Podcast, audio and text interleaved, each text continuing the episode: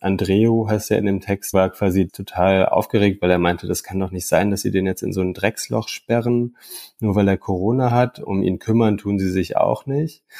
Das tat mir erstmal natürlich total leid und bedeutete aber gleichzeitig auch für mich ziemlich ärgerlich. Also wir hatten Masken an und haben Sicherheitsabstand gehalten und waren draußen, aber dennoch reichte das für das Hamburger Gesundheitsamt, um mich quasi für zwei Wochen in Quarantäne zu stecken. Hinter der Geschichte. Der wöchentliche Podcast für Freunde der Zeit. In einigen Bundesländern beginnen in diesen Tagen die Sommerferien, unter anderem in Hamburg und Nordrhein-Westfalen. Nach Monaten des Homeschoolings und Homeoffice hofften viele auf einen Tapetenwechsel in den Ferien bis es im bevölkerungsreichsten Bundesland der Republik NRW den größten Corona-Ausbruch gab und das mit den Ferienreisen nun noch komplizierter werden sollte, als es schon vorher war. Genauer gesagt gab es den größten Corona-Ausbruch in Deutschland beim größten Fleischverarbeiter der Republik, der Firma Tönnies. Auf Zeit Online habe ich gelesen, dass etwa 20 Prozent des in Deutschland gegessenen Fleisches von Tönnies kommt. Geschlachtet und zerlegt werden die Tiere aber meist von osteuropäischen Arbeitern, die jetzt auch am meisten vom Coronavirus betroffen sind. Und damit herzlich willkommen beim Podcast Hinter der Geschichte, in dem wir jede Woche mit den Reportern der Zeit hinter die Kulisse einer großen Recherche horchen. Mein Name ist Wenke Chanakakis und ich spreche nun mit dem Autoren Sebastian Kempkins aus dem Dossier der Zeit über seine Erkenntnisse rund um die Corona-Infektionen bei Tönnies und die Rolle der Politik bei all dem. Hallo Sebastian. Hallo Wenke. Sebastian, von wo bist du jetzt zugeschaltet hier? Wir treffen uns im Internet zur Aufnahme dieses Podcasts. Ja, genau. Ich bin äh, aus dem Homeoffice zugeschaltet, genauer genommen sogar aus der Quarantäne. Aber das hat mit der Geschichte zu tun, über die wir gleich sprechen werden. Vielleicht ist das ja ein ganz guter Teaser. ähm, danke, dass du dir die Zeit nimmst, uns jetzt noch mal ein bisschen mehr davon zu erzählen. Beziehungsweise jetzt verstehe ich, Sebastian, warum du die Zeit hast. Haha. Nein. Ich Dennoch. arbeite trotzdem. Bevor wir jetzt gleich hinter die Geschichte schauen, erzähl uns doch kurz, Sebastian, was die Lage in dem Fall ist und wieso in eurer Teamrecherche eigentlich ja fast drei Geschichten in einer stecken, nämlich die Geschichte rund um die Seuchenbekämpfung, rund um Arbeitsbedingungen in der Fleischindustrie und um diesen ähm, sehr zerstrittenen Familienkonzern Tönnies. Erzähl uns mal, bring uns da mal auf Flughöhe, bitte. Ja, gerne. Genau, wie das bei so großen Recherchen, die in ganz kurzer Zeit quasi auf die, auf die Bahn gebracht werden müssen, oft so ist, waren wir jetzt auch in dem Fall ein ganzes Team von Autoren, um sozusagen in wenigen Tagen, also diese Tönnies-Geschichte und der Corona-Ausbruch da im Kreis Gütersloh ist ja ziemlich eskaliert in den letzten Tagen. Das bestimmt ja die Nachrichten jetzt schon seit längerem. Und wir wollten eben natürlich unbedingt ein großes Stück in der Zeit haben und um da quasi all die Aspekte, die wir in der Geschichte gesehen haben, auch in die Zeitung zu bringen, haben wir eben ein ganzes Team von Autoren zusammengestellt. Ja, Kannst du uns das Team nochmal beschreiben? Aus welchen Fachrichtungen waren Kollegen dabei? Wie groß war das Rechercheteam? Gerne. Die Geschichte ist ja im Wirtschaftsteil gelaufen. Das heißt, der Kollege Markus Rohwetter, der im Wirtschaftsressort Redakteur ist, hatte sozusagen den Hut auf und hat die Recherche koordiniert aus Hamburg. Und mit dabei waren dann noch Mariam Lau und Merlin Theiler aus dem Politikressort, die so die politische Komponente dieser ganzen Geschichte, also Armin Laschet und die ganzen politischen Verhandlungen um den Tönnies Corona-Skandal ähm, gecovert haben. Und ich war sozusagen der Reporter, der dann relativ kurzfristig ins Feld geschickt wurde, um äh, zu sehen, wie die Lage denn eigentlich vor Ort ist im Kreis Gütersloh. Und wie war die Lage? Wie hast du sie vorgefunden? Und wie war das überhaupt, Kontakt zu den Arbeitern auch aufzunehmen? Wie sind die dir begegnet? Und wie kommt es jetzt zu deinem Lockdown? Nimm uns mal mit auf die Reise. Genau, also ich war Freitag sogar noch auf einer anderen Recherche in Berlin und bin dann ähm, quasi relativ holter die Polter direkt weitergefahren, ähm, da nach NRW, eben zu Tönnies, wo diese Fabrik ist. Ähm, wir sind da Samstagmittag oder Vormittag aufgeschlagen in Ferl. Das ist so eine kleine Gemeinde äh, in der Nähe von Gütersloh. Also ich, der ähm, Fotograf Roman Pawlowski und die ähm, Übersetzerin Conny Kaltenbacher. Und ähm, wollten eben Kontakt zu diesen rumänischen Arbeitern ähm, herstellen. Und es war überhaupt nicht schwierig, weil die da überall rumliefen, ähm, weil die aus ihren Fenstern guckten in ihren Wohnungen. Die, also viele von denen waren ja unter Quarantäne gesetzt. Ähm, deswegen konnten die sozusagen gar nicht so richtig weg und langweilten sich auch tierisch und waren eigentlich froh, so ein bisschen quatschen zu können. Allerdings war es deutlich schwieriger als gedacht, wirklich mit ihnen zu reden, weil die eben alle ziemlich verängstigt sind weil Tönnies da offenbar oder vor allem die Subunternehmer von Tönnies mit ziemlich harter Hand regiert und wer zu viel erzählt, der kriegt ziemlich schnell Probleme. Also das war sozusagen eher das Problem, ein wirkliches Gespräch mit diesen äh, Arbeitern herzustellen. Und wie seid ihr dann da vorgegangen? Könnt ihr ihnen irgendwelche Zusicherungen machen oder anonymisieren? Ähm, wie macht ihr das dann ganz konkret? Genau, also erstmal sind wir da ganz viel rumspaziert. Es handelte sich vor allem um einen Wohnblock oder sozusagen so drei größere Häuser, die an so einem Weizenfeld nebeneinander stehen und die dann später auch komplett unter ähm, Quarantäne gesetzt wurden. Und ähm, sozusagen da sind wir einfach rumgelaufen und haben quasi mit Leute angequatscht. Also erstmal auf Deutsch, die meisten konnten dann aber kein Deutsch dann eben ähm, mit Conny, mit der Dolmetscherin, die dann übersetzt hat und dann ging es schon besser. Ähm, und dann redet man einfach erstmal und hört so ein bisschen und guckt, wie, wie willig die Leute überhaupt sind, irgendwas zu erzählen. Und ähm, wer dann quasi bereit ist, ein bisschen tiefer einzusteigen, mit dem bespricht man dann, okay, unter welchen Bedingungen ähm, möchtest du eigentlich überhaupt zitiert werden? Darf man deinen Namen nennen? Und das ist eigentlich bei all den Arbeitern ähm, sozusagen das gleiche Ergebnis gewesen. Die wollen natürlich anonym bleiben, weil sie ähm, Angst haben, sonst echte Probleme zu bekommen. Wie habt ihr die Lage der Arbeiter dort wahrgenommen? Wer kümmert sich um die? Die sind im Lockdown, die haben teilweise ja gar keine Krankenversicherung, können also gar nicht zum Arzt gehen. Wie habt ihr das wahrgenommen und seid ihr mit ihnen noch im Kontakt, um zu gucken, wie es da auch weitergeht? Also ich fand die Lage der Arbeiter echt ziemlich erschreckend, ehrlich gesagt. Ähm, das war das erste Mal, dass ich mich irgendwie ausführlicher als Reporter mit diesem Thema äh, der Fleischindustrie da auseinandergesetzt habe. Und ich fand das schon schockierend zu sehen, unter welchen Bedingungen diese Menschen da hausen. Also die ähm, bekommen ja so Wohnungen meistens von den Subunternehmern vermietet. Also quasi ihr Arbeitgeber ist auch gleichzeitig ihr Vermieter, was natürlich eine riesige Abhängigkeit auch bedeutet. Und diese Wohnungen sind in katastrophalem Zustand. Ähm, ich habe da mir Fotos zeigen lassen von einigen der Arbeitern. Da sind irgendwie verschimmelte Küchenschränke, das, Geziefer, das Ungeziefer ähm, krabbelt da über den Boden, die Teppiche sind verschimmelt, äh, die Wasserhähne funktionieren nicht. Also das ist wirklich katastrophal.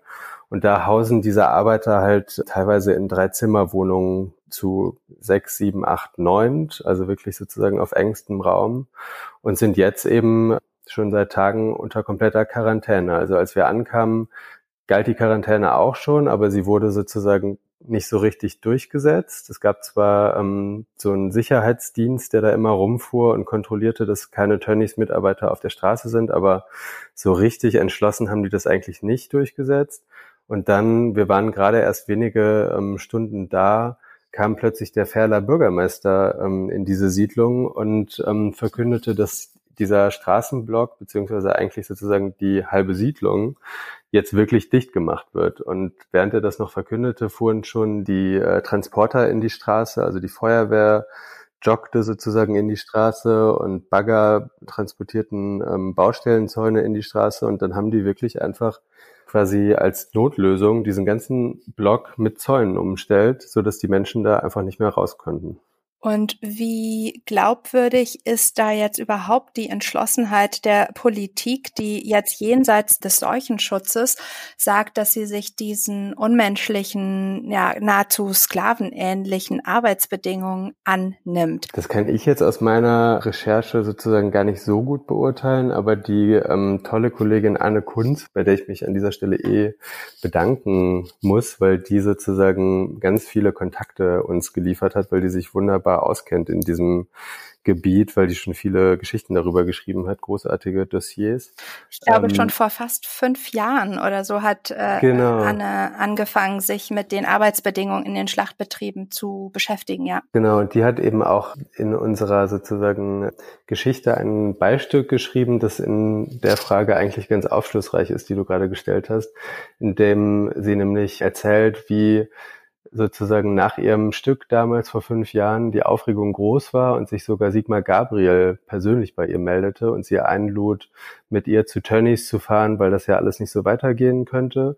Das Ergebnis sozusagen dieser Gespräche zwischen Gabriel und Tönnies war allerdings relativ bescheiden, weil sich genau genommen eigentlich gar nichts geändert hat. Also kurz gesagt, das Problem ist seit langem bekannt, aber es ändert sich kaum etwas. Wenn wir vielleicht mal ganz kurz diesen Bereich jetzt kurz pausieren lassen, also die Situation der Arbeitsbedingungen, die Frage, wie entschlossen die Politik da jetzt auch was äh, dagegen unternehmen will, dann ist das zweite Thema eurer Geschichte natürlich wirklich der Infektions- und Seuchenschutz und die Frage, inwiefern dieser Ausbruch auch ein Test ist, wie gut wir in Deutschland mit dem erneuten Ausbruch umgehen. Wie hast du da den Umgang der Politik, aber auch der Behörden wahrgenommen? Du erzähltest gerade, dass der Bürgermeister da auffuhr, als ihr da direkt vor Ort wart. Was ist dann noch passiert und wie, wie gut ist der Seuchenschutz?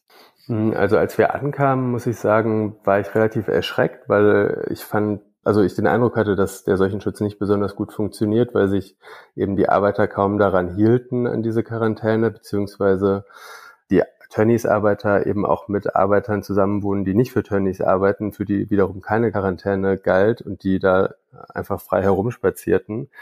Und das war, glaube ich, dann auch der Grund, warum die Gemeinde Ferl dann entschlossen hat ähm, oder beschlossen hat, da härter durchzugreifen, weil es einfach keine andere Möglichkeit gab. Also dieser Ferler Bürgermeister tat mir fast ein bisschen leid, ehrlich gesagt, weil man dem anmerkte, dass, dass ihm das ähm, schwerfällt, da diese Leute jetzt von einer, von einem Moment auf den anderen quasi einzusperren und sozusagen für ein Unglück oder eine Katastrophe eben diesen Corona-Ausbruch, für den er ja auch überhaupt nichts kann, für den eben, wenn überhaupt irgendjemand dann der Schlachter Tönnies verantwortlich ist, weil er so schlechte Arbeitsbedingungen bereitstellt. Ähm, aber diesem Bürgermeister blieb eben nichts anderes mehr übrig, als diesen ganzen Block einzuzäunen, um dafür zu sorgen, dass diese Arbeiter eben nicht noch weitere Teile der Bevölkerung anstecken. Dann lass uns mal von den Arbeitern und dem Bürgermeister zu Tönnies selbst äh, gehen. Wie habt ihr die Anschauung, die ihr von den Arbeiterunterkünften hattet, dann mit dem Unternehmen selbst auch konfrontiert? Wie geht es da jetzt weiter? Genau, Konfrontation ist total wichtig natürlich im Journalismus. Also wenn man Leuten, über die man etwas schreibt, etwas vorwirft, dann muss man sie immer, bevor man das veröffentlicht, damit konfrontieren. Das haben wir natürlich bei Tönnies auch gemacht. Das war jetzt nicht mein Job, sondern das hat der Kollege Markus Rohwetter gemacht. Da kam allerdings relativ wenig zurück, muss man sagen. Also das Unternehmen Tönnies befand sich während der Recherche offenbar so sehr im Krisenmodus, dass da kaum irgendeine Kommunikation mehr stattgefunden hat. Und auch Tönnies selbst äh, scheint nicht wirklich erreichbar zu sein gerade. Der hat äh, offenbar andere Dinge zu tun, als Interviews zu geben. Und in Kontakt stehe ich mit den Arbeitern insofern noch, dass ich dann nach meiner Recherche, als ich Sonntagabend wieder in Hamburg war, einer der Arbeiter bei mir meldete, und ähm, ganz aufgeregt war, dass sein Zimmermitbewohner, also der Arbeiter, mit der mich anrief, war irgendwie so 20 oder so, Anfang 20 und äh, wohnte mit einem älteren Mann zusammen, der, ähm, als wir mit ihm sprachen, noch negativ getestet war auf Corona, also offenbar kein Coronavirus hatte und dann aber offenbar in einem zweiten Test plötzlich ein positives Ergebnis bekommen hat. Und das bedeutete für diesen armen Mann, dass der ziemlich schnell offenbar von dem Subunternehmer, so berichtete mir das jedenfalls der Anrufer, mit dem ich gesprochen hatte, in eine andere Unterkunft verlegt wurde, die offenbar noch dreckiger und unwohnlicher war als die, in der davor lebte. Deswegen war quasi der Andreu, heißt er in dem Text, total aufgeregt, weil er meinte, das kann doch nicht sein, dass sie den jetzt in so ein Drecksloch sperren, nur weil er Corona hat. Um ihn kümmern tun sie sich auch nicht. Das tat mir erstmal natürlich total leid und bedeutete aber gleichzeitig auch für mich, dass ich Kontakt hatte mit einem ähm, Corona-Infizierten. Also wir hatten vorher natürlich mit den Arbeitern darüber gesprochen, ob sie positiv oder negativ sind. Und die hatten eben alle negative Testergebnisse, was sich dann aber eben im Nachhinein als falsch herausgestellt hat. Und das wiederum war für mich ziemlich ärgerlich. Also wir hatten Masken an und haben Sicherheitsabstand gehalten und waren draußen, aber dennoch reichte das für das Hamburger Gesundheitsamt, um mich quasi für zwei Wochen in Quarantäne zu stecken. Und jetzt sitze ich hier und äh, musste alle meine Recherchereisen absagen und genau, muss jetzt versuchen, aus dem Homeoffice meine Arbeit zu erledigen. Deswegen kommt mir natürlich eine Podcastaufnahme sehr gelegen. wir freuen uns, wenn wir da auch für ein bisschen Zerstreuung sorgen können. Aber Sebastian, dir geht es weiterhin gut und du äh, spürst keine Symptome. Das ist natürlich auch ganz wichtig. Genau, ich bin gesund. Sag mal, vielleicht kommen wir dann jetzt noch mal kurz auf eure Arbeit als als Journalisten äh, gegen Ende zu sprechen. Wie muss man sich das vorstellen? Wie schnell kommt ihr da auch auf Flughöhe bei so einem komplexen Thema, das so viele Bereiche verbindet? Und vielleicht könnt ihr da auch noch mal erzählen, wie ihr an Annes Arbeiten angeschlossen habt, Anne Kunzes. Genau, das wäre auch äh, mein Ansatzpunkt gewesen. Also eigentlich gebührt da wirklich aller Dank eben den Kolleginnen, die schon ganz lange in den Themen drin sind. Also in dem Fall jetzt Anne Kunze ähm, und auch der Kollege ähm, Stefan Willeke recherchiert schon länger zu Tönnies. Ähm, normalerweise hätten die auch größere Teile dieser äh, Recherche wahrscheinlich übernommen. Äh, allerdings befindet sich Anne gerade im Mutterschutz und Stefan Willeke ähm, ist im Sabbatical und deswegen haben die dann trotzdem sozusagen ganz großzügig auch aus dem Homeoffice, wenn man so will, uns unterstützt und eben ihre Kontakte gegeben, weil Kontakte eigentlich das Wichtigste sind, vor allem wenn man als Reporter quasi so ins kalte Wasser geschmissen wird. Und da ist sozusagen ist einfach total hilfreich, wenn jemand schon mal zu dem Thema recherchiert hat und diese Kontakte schon vermitteln kann und auch schon Vertrauen aufgebaut hat, weil ähm, viele natürlich Journalisten quasi im ersten Augenblick vielleicht nicht unbedingt so sehr vertrauen, aber Anne dann natürlich schon, weil sie dann einfach gemerkt haben, dass Anne eben eine tolle Reporterin ist und sehr seriöse Arbeit macht. Dann steht man quasi auf den Schultern von Kollegen, die sich schon länger damit beschäftigt haben und gleichzeitig gibt es aber natürlich jetzt auch in dem Autorenteam Kolleginnen, die sich schon gut auskennen. Also Merlin Teile recherchiert schon länger zum Thema Fleischindustrie. Äh, Markus Rohwetter hatte auch schon, soweit ich weiß, mit Tönnies zu tun. Also und Mariam Lau kennt den Politikbetrieb natürlich eh äh, in- und auswendig. Also so ist es dann auf jeden Fall Teamwork. Ähm, auf den Schultern der Kollegen. Das ist ein schönes Bild. Genau. Ähm, wenn du jetzt mal ausnahmsweise keine Antworten geben sollst, sondern die zwei, drei spannendsten Fragen vielleicht formulieren magst, die sich an deine Recherche zu diesem ganzen Thema noch anknüpfen. Welche Fragen sind da jetzt eigentlich aus deiner Sicht spannend rund um Tönnies und diesen großen Corona-Ausbruch in Nordrhein-Westfalen? Das ist eine gute Frage. Da haben wir natürlich auch in der Konferenz heute drüber diskutiert, in der großen Konferenz. Genau, heute ist Donnerstag, wenn wir diesen Podcast aufnehmen nehmen. Und da ist immer die große Zusammenkunft aus allen Ecken und Enden der Zeitreporter. Genau. Und zwei Fragen, die da kursierten, denen würde ich mich auf jeden Fall anschließen, die würden mich auch brennend interessieren. Einmal die Frage, wer sind eigentlich diese Subunternehmer genau? Also die spielen ja eine ganz große Rolle quasi als Mittelmann zwischen Tönnies und diesen Arbeitern. Und so ganz genau weiß eigentlich niemand, wer hinter diesen Unternehmen steckt, wie genau die arbeiten, wie die auch quasi ihre Kontakte zu diesen rumänischen und polnischen Arbeitern knüpfen. Da würde ich wirklich gerne mehr drüber lesen und ich denke, da werden wir auch bald in der Zeit mehr drüber lesen. Dann die Frage, wer ist eigentlich dieser Clemens Tönnies und was geht in seinem Kopf vor? Wie steht er sozusagen zu diesem ganzen Skandal wirklich?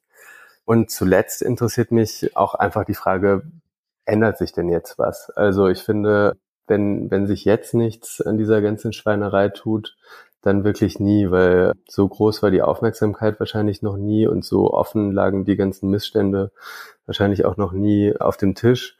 Deswegen ist das, finde ich, die große politische Frage. Wer kümmert sich jetzt darum, dass sich das endlich mal verbessert? Lieber Sebastian, nun ist unsere Zeit schon rum. Ich danke dir vielmals, dass du uns ein bisschen hinter die Geschichte hast blicken lassen. Und da dieser Podcast ja hinter der Geschichte heißt, würde mich nun zum Abschluss brennend interessieren, wen möchtest du denn nochmal hinter den Kulissen eurer Arbeit erwähnen? Also wer ähm, natürlich immer viel zu wenig Aufmerksamkeit bekommt, finde ich, sind die Fotografen. In dem Fall Roman äh, Pawlowski, der wirklich ein großartiger Fotograf ist den würde ich auf jeden Fall nennen und dann natürlich auch unsere Übersetzerin Conny, die einen super Job gemacht hat. Ich danke dir. In unserem Fall ist es natürlich immer für unseren Podcast äh, Jampier, der auch in dieser Woche unser Gespräch für Sie hörbar schneidet. Danke, lieber Jampier.